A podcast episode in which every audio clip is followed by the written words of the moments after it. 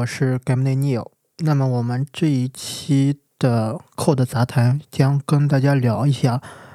作为播客可能会触及的法律和商业的问题。作为一个内容产出类的这么一个播客，它可能一般会出现一个问题，就是说你的节目中出现了具有争议的音乐，这是主要的一个问题。还有就是可能会被大家忽视的是，呃，采访，因为我们可以看到大量的在 iTunes 上的播客一般都会涉及到采访的问题，也就是说你可能需要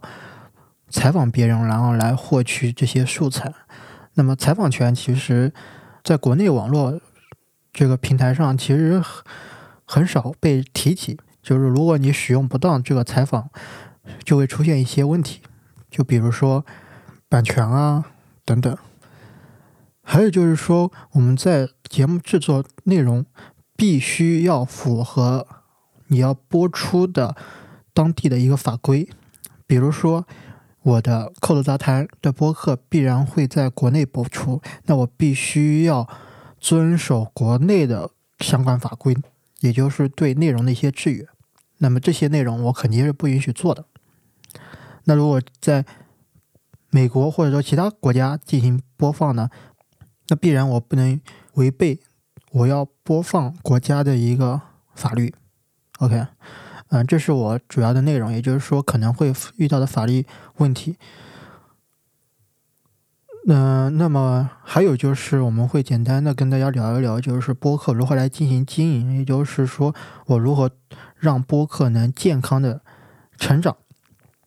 那必然会出现一个问题，就是说啊，我可能前期是一个非商业性质的一个播客，我如何在后期进行商业化的一个转变啊？这也会啊简单的跟大家讲讲。当然，这这些只是我通过互联网进行搜索，然后得到的一些如何进行播客经营的一些内容。好，我们开始接下来跟大家聊一下，嗯。我其实，嗯，作为播客，我应该说，我了解播客其实很早就了解了。比如说，我差不多在一年、一二年的时候，我就基本上了解播客这么一个内容产出形式了。啊，当时大家可能看到播客，一般就是苹果产品上的 Podcast。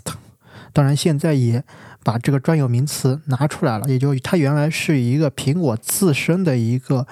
应用名字，然后后来慢慢的变成了一个专有名词，专门来指代于播客这种啊内容产出形式。在当时，也就是一年一二年，你要做播客其实是比较麻烦的，因为你没有啊各种宣发途径。大家如果了解到播客的话，它其实跟平台是不相关的，你只是产出一个 RSS 的订阅地址，然后其他就没了。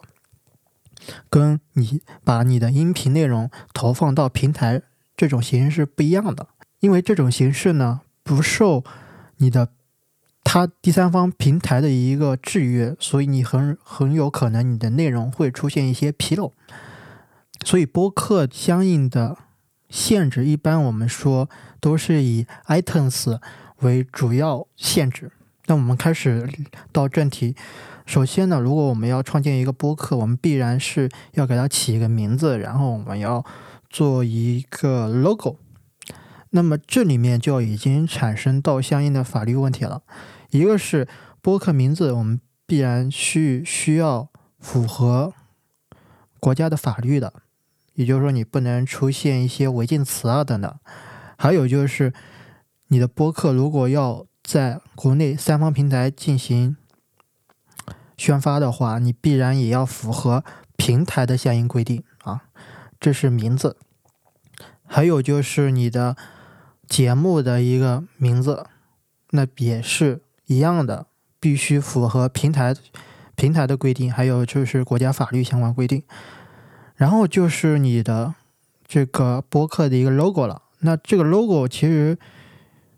你需基本上就一点，也就是说你不能跟。已经注册的商标一致，基本上我查基本上就差不多就这么一点。还有就是说，播客名字，如果你要真的要做好这么一个播客，你的播客名字一定要全网唯一。也就是说，你比如说我通过 iTunes 的 Podcast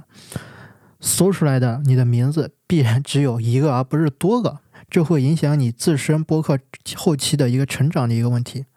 啊。那么我们说完名字了，我们再来说说你播客中的音乐。首先，每个播客基本上都会有片头。那片头音乐其实是一个，嗯，可能大家会出现一个纰漏的地方。首先，我要在这里说一点，就是我总结一点，就是说所有的流行音乐使用都是非常昂贵的。为什么？因为流行音乐它有著作权，还有就是啊。节目制作方的一些，比如说剪录权啊等等，都是有这些内容的。所以，如果一旦你用了流行音乐，你可能前期因为没有影响力，所以人家根本不鸟你。但是在后期呢，一旦你博客做你的博客做大了之后呢，可能会承担昂贵的版税。也就是说，你使用流行音乐，它反向征收你一个版税的问题，还有一些侵权，这样可能会达到上万或者几十万的这么一个情况。所以说，在播客中使用流行音乐，其实后期代价是非常高的。那么，一般像国外的一些播客呢，一般就其实就两种，一种是我自身就有音乐制作能力。那我自己制作一个片头的一个音乐，那就完事儿了。还有一种是，比如说我有认识的朋友，他是制作音乐的，那么我委托他给我制作一首音乐，然后把整个歌曲的应该说是著作权全授权给我，然后这样也是 OK 的。那么如果你没有自身也没有能力，然后也没有这样的朋友的话，你可能需要去购买音乐。那么，在国内其实购买音乐，我大致看了几个网站。一般如果你是单单纯的使用权的话，一般在四百块钱左右，当然四百到六百左右吧。啊，那我再说一下国外，国外分为，嗯，国外的分类其实比较多。比如说你用在 YouTube 上，或者说播客，它可能是一级，然后你可能涉及到相应的商业使用。它又是一级，然后分分级非常多，这个基本上每个网站都是不一样的，就完全看你在哪个网站进行购买。一般如果是比如说非商业目的使用的话，其实费用基本上在，啊，我感我自己买过的话，一般在十刀到三十刀左右，基本上就能买到一个无版税但有使用权的这么一个音乐啊。这是我之前一直在买，然后买的几个途径，然后基本上都是这个价格。那么，嗯，我买的几个网站，我会在后续贴在 show notes 里面，嗯，给大家。那么播客中的音乐其实就就这些，也就是说，就总结两点：一种是不要使用能在你播放器里面找到的音乐。那么这些音乐在后期的成本是非常高的，大家只需要记住我这一句话。还有就是说，还有很多朋友会说：“嗯，我为这个音乐软件付费了呀。”比如说，我每我为某某音乐软件付费了，它月费是比如说是三十，然后我付费了，我是不是就已经有使用权了？其实不是的，啊，你只是有了。收听权，或者说你只是买了他的专辑的，应该是具体我忘了这个叫什么词了。反正只是你只是拥有了他的一个收听的能力，而没有使用的能力。也就是说，你不能把这个音乐拿去做任何的二次包装啊，这个意思。所以大家一定要清楚这个。国内音乐版权其实慢慢开始规范了，所以说大家如果要做原创内容产出的话，一定一定要注意音乐这块的内容点。OK，那么我们再来说说采访权嘛？采访可能大家都没有意识到，可能我拉我作为一个播客，我可能拉一个朋友，过来，然后我们就录了，然后就 OK 了，可能会非常简单。但其实，其实有一个问题啊，在国内，任何人都没有时政类新闻的采访权，也就是说，不能进行时政类新闻直接的新闻原创的。这个大家要注意。基本上，国内采访就只有这一点，其他都基本没太大问题。那么，我这里还要提一点，就是说，我要我的节目中需要进行人物的采访，那我必须征得同意。这个没问题，大家肯定，如果你没有征得别人的同意，人家也不会来。但还有一种途径是，你如果要电话录音，也需要告知对方你正在录音，并且会用到你的节目中。这个其实是非常重要的。如果，但也有可能会出现一些纠纷啊，比如说，啊，节目的就比较极端，可能就是说，节目的采访人认为你。这个节目后期赚钱了，然后我说我的采访对你的收入有一定影响，我希望对你的这个收入再分一杯羹，这种情况也是存在的。所以说你在节目采访的时候，我认为啊有必要，就是说你跟你的采访人签署一份书面的声明或者口头同意的一个音频记录，然后如果是你采访。未成年人呢，你可能还需要监护人的一个签字啊，这都是需要的，以避免你后期就是说啊有我们又是我们认为说大家都是好人啊，但是也有一些不轨的人吧，就可能会出通过这种方式向你索要一些啊所有权相关的一些问题的一些费用，然后。然后再跟大家简单说一下，这个书面形式里面可能需要包括什么东西。一个是你当前对这个采采访人的一个录音的一个所有权的问题，这个是在你的书面协议或者口头声明都要说明的。还有一个是分发途径，也就是说你是通过播客，或者说我还要把这个播客内容转述成文字发到。其他网站上或者怎么着，这个分发途径也是要明确的。还有一个是，就是说，如果我后期因为受访者的一些话术问题导致出现的一些法律问题的一些费用，是否需要对方就是说说采访人进行一个承担或者说一个赔偿，这个其实也要进行。啊，记录的。当然，如果你比如说你是跟一个真的非常要好的朋友，那这个其实是可以免免掉的。就是说，因为你跟他可能对这块可能会导致问题，就非常自信，就我们肯定不会出现说话术导致的一些法律问题。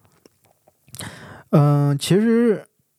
作为一个播客呢，因为我比如说我是这个播客的所有人，那我其实按照道理，我作为宣发的话。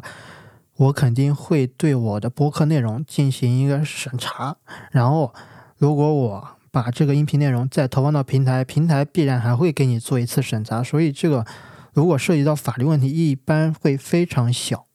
可能会非常小。但一旦出现这个话术导致的相应法律问题，一旦出现，就会就会非常的难搞，非常的不好处理。还有一种是。然后就是说，如果我们的采访人他说 “OK”，这期节目结束了，那我们就停止录音。然后作为你作为播客的所有人的话，其实你按照道理是必须停下来的啊，因为你在如果说他已经说了，然后你还在录，其实这个已经属于侵犯个人隐私了。他可以完全可以通过你的这种举动来告你的。这个大家要了解，要清楚。还有就是，节目收到正面和反面的反馈都是很正常的。如果出现反面的情况，比如说投诉的人说你的节目哪些哪些哪些侵犯了我的个人利益，怎么怎么着，那么我认为你要需要跟他详细的去了解，而不是说我就不管了啊，这个节目就是我做的，爱咋咋地，这是不允许的。也就是说，你必须去深入研究，就是说我什么原因引起了这些投诉，然后这些投诉是否已经进入了法律诉讼的渠道，这个一定要弄清楚啊，因为一旦进入到法律诉讼，你后期又是一笔费用来处理这些法律诉讼的问题啊。那么如果说投诉已经变成了法律诉讼呢，那么你基本上就只能聘请律师，律师给你处理这些诉讼问题，或者你要不就是只能说找寻找在线的律师咨询服务来咨询他们，如果出现了这些问题，然后你需要如何的去应答，然后如何去处理。那一般情况下，呃，一般情况下，我感觉百分之八十的内容。如果一旦侵权，只要你及时下架节目，那么对你的处罚其实是算是比较轻微的了。就是你一定要及时下架，一旦出现问题是真的，你的节目的问题，然后及时下架是一个我认为比较妥帖的一个处理方案。OK，那么我们再来说说符合政务法规啊，这个其实。其实是没有什么可说的，也就是说，你的内容不允许违背，比如说我国内的法律内容，这个大家应该都知道。就有些嗯，有哪些是能讲的，哪些是不能讲的，大家应该心里一定要清楚啊。播客其实，在一定程度上还是受约于你所在国家的法律的啊，这个大家一定要清楚，其他就不用多说了啊。还有就是，其实我要在这里说一点，就是说，如果你接到了一些推广，或者说你要去为某个产品进行宣传的话，其实我个人更推荐说，你把这件事挑明了说，而不是说啊，怎么怎么着啊，这个产品非常好，非常牛逼，然后你后期 如果有人投诉说这个产品不好，就是因为。你推荐的，那你可能就后期又得背锅了，这个其实是比较麻烦。所以说，一般，比如说啊，比如说某某公司啊，给我试用了这个产品，然后怎么怎么着，其实最好是把这些都明确了啊。还有就是说，比如说某某公司赞助了我做该商品的广告，嗯，怎么怎么着，然后你具体说就行了。这样其实是，嗯，从目前我们自身来角度来看，其实就是一个推卸责任的。一个推推锅的一个甩锅的一个这么一个套路，但是，一旦出现问题，其实这么一句话可能就保护你个人的一个权益吧。还有一点就是说，大家会认为我如果不完整使用一首音乐，我是不是就不侵权了？啊，其实这个不一定。你其实你用了一小节，你其实就算侵权的，这个一定要大家一定要清楚。那为什么说我用了，但是好像也没人告我？别人用了，好像别人也没受到说，也要告他，然后让他有让他赔偿。只能说使用这个音乐的人，他的节目还没火，或者说他自身还没有进入到 已经开始接商业广告的一些情况。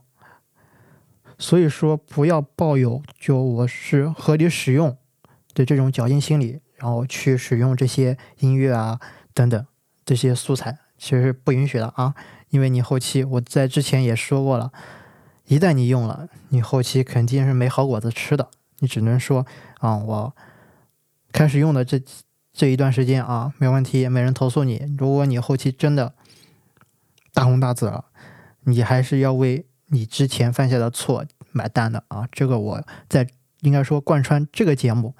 所有内容。基本都是一样的。然后回谤这个问题呢，就是说我总结两点，一点就是说，诽谤别人的成本是非常高的，跟刚才我们违背版权或者说我们侵权是一样的。那么第二点就是说，只说有法律依据的实话。OK，你不能说啊，我看了微博上某某某。大 V 的新闻，我就把它当做是有法律依据的大实话了。然后我来播客中进行阐述，然后怎么怎么样，然后再去揣测某某某大 V 怎么怎么着，或者说等等这些内容，其实是不允许的。一旦你的，其实这跟微博转发是一样的啊，这个一定要记住，就是说你说的所有内容。必须是有法律依据，并且我能拿出证据说，我讲的内容就是真实的。如果你拿不出来，那我那我劝你就别说了啊，这是一定要记住的，因为这个，比如说我诽谤别人，你诽谤一些名人，他可能会跟你打官司，都是其实，在微博上有非常多的案例啊，供大家参考。那后期都怎么样了？这些诽谤别人的人都怎么样了？其实我们大家心里都有个数嘛，肯定他的成本非常高，他必然是要对公众道歉，然后赔偿等等这些，所以这个一定要大家一定要清楚。还有就是引起诉讼的其他方式，比如说，一个是一个一个，这个是可能作为技术人员就可能不太理解的一个问题。第一个就是说，不要违反你签署的任何保密协议啊。还有一个是，如果你讲述的，比如说，比如说啊，嗯，我。通过一个朋友了解到苹果最新 iPhone 的 iPhone 十二的相关详细内容，这个其实是会出现这种问题的啊，这属于苹果公司版权啊，这个你是不能拿出来说的，你不能说啊，我独家，我为了节目的效果，这是我独家播放的内容，是不允许的，这个真是不允许的啊。还有一还有一个就是侵犯个人隐私，在上面也说过了。就是说，永远不要侵犯别人的隐私。也就是说，有一种是情况是这样的，也就是说，我可能会通过电话录音的形式来采访别人，然后我后期可能节目结束了，我还在录，然后忘了，然后他后期就节目结束的后面又爆了一些非常有爆点的一些内容，然后你。你没有经过他的同意，把这些东西、把这些内容剪出来放在你的博客里面了，然后你的博客火了，然后对方还不知道，他们以他以为你早就结束了，然后跟你聊的这些内容，然后这就很尴尬了，这可能他要负一定的责任，然后你也要负责任，就所以说，不永远不要侵犯别人的隐私，因为这个锅你可能是背不起的。这作为内容产出者来说，这其实是个非常大的灾难。一旦出现我刚才说的这些内容，你的播客肯定就直接毁了，你的人可能真的可能说你后半辈子也可能毁了。所以说，在作为内容产出方来说，一定一定要对自己说出来的话负责任，这是非常重要的一点。其实总结前面所有内容，嗯。那么我们再简单说一下播客经营。播客经营其实播客的性质一般分为两种，比如说我这个节目，一般情况下，我目前来想，应该说短期计划吧，一到两年内，我肯定不会把它变成一个商业性质的。我称之只进行捐赠啊，这个在后期的播客收入里面我们会具体讲。那么作为商业性质，其实就有独立经营、合伙经营和。以及通过公司的形式来运作这个播客，这在国外很常见啊，在国内可能不是很常见。那么独立经营其实跟商业模式里面的个体户其实差不多，然后合伙经营基本上就是说你拉一个合伙人来一起创办这个播客，然后但有一个问题是你可能会出现合伙人风险的问题，也就是说你前期可能这播客不盈利。那也就没问题，一般都出现在说你这个博客开始盈利了，然后整个健康度提升了，然后你的盈利能力提升了，然后你的合伙人可能要跟你分这笔钱，然后就出现这个风险了。所以说，我认为如果你要跟某个人合伙去运营某些东西的话，前期一定要商量好。这个我推荐大家写下写合同啊什么，一定一定要写，不然你后期又会出现很尴尬的情况。如果还那个合伙人还是你非常要好的朋友的话，其实是非常就很难搞，真的非常非常在后期就非常难搞，很尴尬。你到底是打官司呢，还是怎么着，就非常尴尬。所以前期一定要约定好，你们是合伙人，你们在亏损的时候。两个人如何来进行应对？然后盈利的时候，两个人如何进行应对？就怎么来分这笔钱，或者说怎么来运作这笔钱，一定一定要在前期都搞好。然后公司，那你就按公司的整个流程去走就行了啊，这个又没太大说的了。还有有还有说，在播客经营过程中，你可能需要雇佣他人，比如说我只是播客产出者，然后比如说我的音频制作、音频剪辑我不想管，然后我宣发我也不想管，就比如说我要在国内某各种平台去做宣发、做广告引流。等等，我都不太想管，那我可能就会找其他人来帮助我做这些事情。那么其中有，其中最大一点，大家能想到就是报酬相关内容，就是说我比如说让别人做这个后期，那这个报酬怎么算啊？这个大家都可能就不是说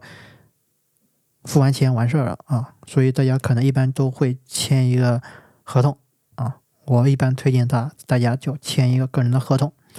然后就是包括你在宣发，你可能要对宣发那个人签一份合同，保证你的个人利益，而不是说，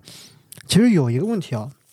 我之前在做歌曲后期的时候，我们一般会出现一个问题，就是说这个可能大家还不了解，就是说委托方给我的一首音乐，然后我做完之后，我必然肯定会。返给这个委托方一首音完整的音乐吧，这个没问题。然后我一般会保留一份，然后作为宣传目的。然后比如说，其实这跟影楼差不多，也就有些影楼可能会给你拍一张照，然后他认为这张拍的还 OK，然后他就把它挂到橱窗上，给给他自身做一个宣传啊。他这么做其实是违法的啊。除非他已经跟你明确说，啊，你这一期播客我给你做完了，然后我要把它作为我自己的品牌的一个宣传。但一般我推荐 你还是得跟他签署一份在这方面内容上相关的一些合同的，或者说一些文案，啊，就是合同。啊，一定要签，不然你后期又会出现各种问题啊。然后我们再来说说博客收入，也是大家可能比较想听的。那么第一种形式是捐赠，就捐赠里面还分好多种，一个是直接捐赠，直接捐赠就是说我在 show note 里面直接贴我的支付宝二维码或者微信二维码贴上去，然后别人听众想捐多少捐多少，我不不想管了。就 OK 了，就是直接捐赠啊。还有种是周期性的捐赠，比如说我在一些周期性捐赠的平台上挂上，比如说每个月，比如说三十块钱每个月，然后我会产出四期的节目内容，然后这样，然后让对听众去进行周期性的捐赠啊。还有一种是 节目的众筹，节目众筹，比如说，嗯，我。在某众筹网站上，就在国外很常见。就我在某众筹网站上放出我，比如说要采访某某某，但是因为有一些资金上的投入，所以我希望通过众筹的方式来弥补这些资金上的不足。啊，这就是节目的众筹，在国内可能很少见，在国外其实比较常见的啊。这就是捐赠啊，捐赠，这是都是捐赠，是别人无偿捐赠给你，或者说别人捐赠。捐赠于你，然后你产出节目啊，这么一种形式。还有一种是你如果做大了，然后后期建立了自己的品牌，那你必然会销售一些周边，比如说各种根据你牌品牌相关的一些东西，然后进行销售啊，这这个也是没问题的。这是很多可能播客都会做的。还有一种是赞助商的植入植入广告，这个也是在音频节目里面啊。很常见的一种形式，就是说，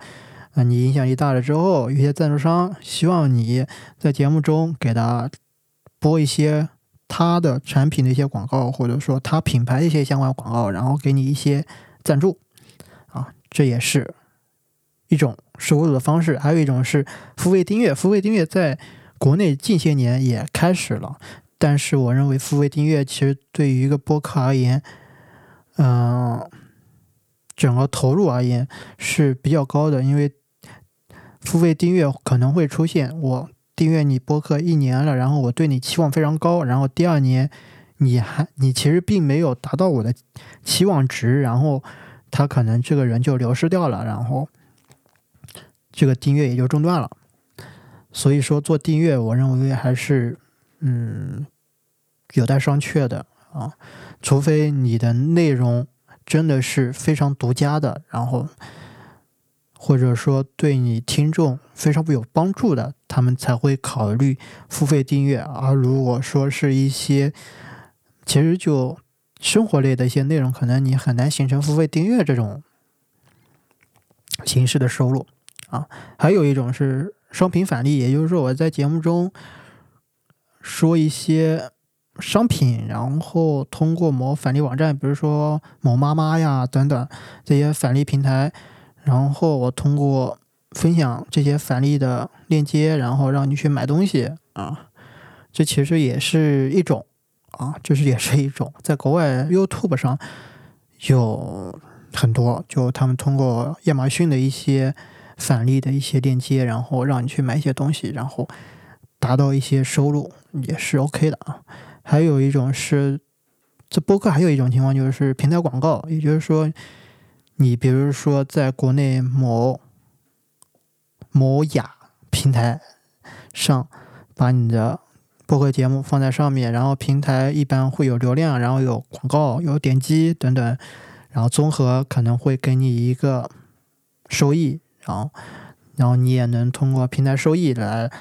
作为你播客的一个收入，这也是 OK 的，没问题啊。基本上我就总结这一些吧，差不多播客的收入我感觉也就这些了。然后最后我们再来说说商标与版权注册。嗯，这个我为什么把它加进来呢？其实我当时嗯不打算把这个部分拿出来讲的，是因为。我感觉这块好像好像也没啥讲的，因为它成本比会比较高。然后后来就是说，嗯，B 站当时不是出了一些事情嘛，就是说因为一些嗯 UP 主他们自身的频道的一些商标被盗用的情况，然后他们注册了，然后那些恶意恶意抢注的这些公司呢。他把你的广告这个条目给注册了，然后导致一个问题，就是说，就我作为 UP 主，我可能最大的收益就是广告。然后你作为一个恶意抢注商标的人，你把广告这个条目进行了注册吧，我们说注册吧，其实我就算违规了啊，算违法了，所以就出现各种问题嘛。就 B 站当时就轩然大波，就非常多的 UP 主。的个人，我们认为是个人品牌吧，被其他公司恶意抢注，然后注册为商标，然后出现各种一系列问题。然后他注册商标，其实是我认为难度没那么高，然后投入成本其实也没多少。但是你后期想把这个商标再要回来，其实你要做非常多的法律途径，然后你要投入的成本也是非常高的。所以我认为前期如果你有这个。能力的话，尽量把你的播客这个品牌，如果你要后期作为商业性质来使用的话，一定一定趁早把你的播客品牌注册为商标，然后防止后期因为嗯这些恶意抢注的人钻这个法律的空子吧，好吧？还有就是版权啊，版权就是你的音频节目的这个版权啊。这个版权现在我前几天看了，就是说，嗯，音频类或者说音像制品，它的版权是按个数来给你做的。也就是说，我比如说我有五个，那么第一个我的申报我记得是两百块钱，然后从第二个起每个都是一百块钱，然后进行版权注册。比如说我有一百期，那我就得啊大家自己算吧，就会有这么多的费用，然后来做版权注册。也就是说，你所有节目。都是有版权的，然后如果别人在其他第三方平台将你的内容进行宣发或者怎么各种形式的播出，那么它就是侵权，然后你可以通过啊国家的一个我记得是叫版权委还是什么，然后他会给你颁发一张证书，然后你通过证书可以向他宣发的那个平台进行投诉侵权，然后让平台方把这个视频进行下架或者怎么着，啊、就就基就基本上这个流程。所以说，如果你有你有不错的资金，或者说怎么着，啊、你可以，你完全可以把你的所有博客内容进行一个版权的注册，OK。然后最后就说说税收这块问题。税收其实，如果你是非商业性质，基本上就不存在税收这个问题；如果你是商业性质，那你必然逃不过你的税收问题。一个是，如果像之前我们说你是在平台上做投放的话，那平台一般情况下看平台吧，平台有些会给你把这些税收就是你产生的税，他给你交了。还有一种是他可能不管，他可能就让你自己交，那自己交你得查清楚，啊、你有哪些税，你都得自己交啊。然后税这块其实是比较头疼的，国内其实如果你真要去报，你可能会报各种类目的税，比如说，比如说我我说一个就是，呃，说叫我就不说了，这个大家自己去查吧，嗯、就反正会比较乱啊，会比较乱。但是你可以去找一些税务局来咨询一下，说我大大体要交哪些税，呀怎么着，这都是可以咨询到的啊。嗯，OK 啊、那么这一期节目基本上就录到这里。其实有有的没的说了很多啊，大家第一期我第一期录节目嘛啊，也就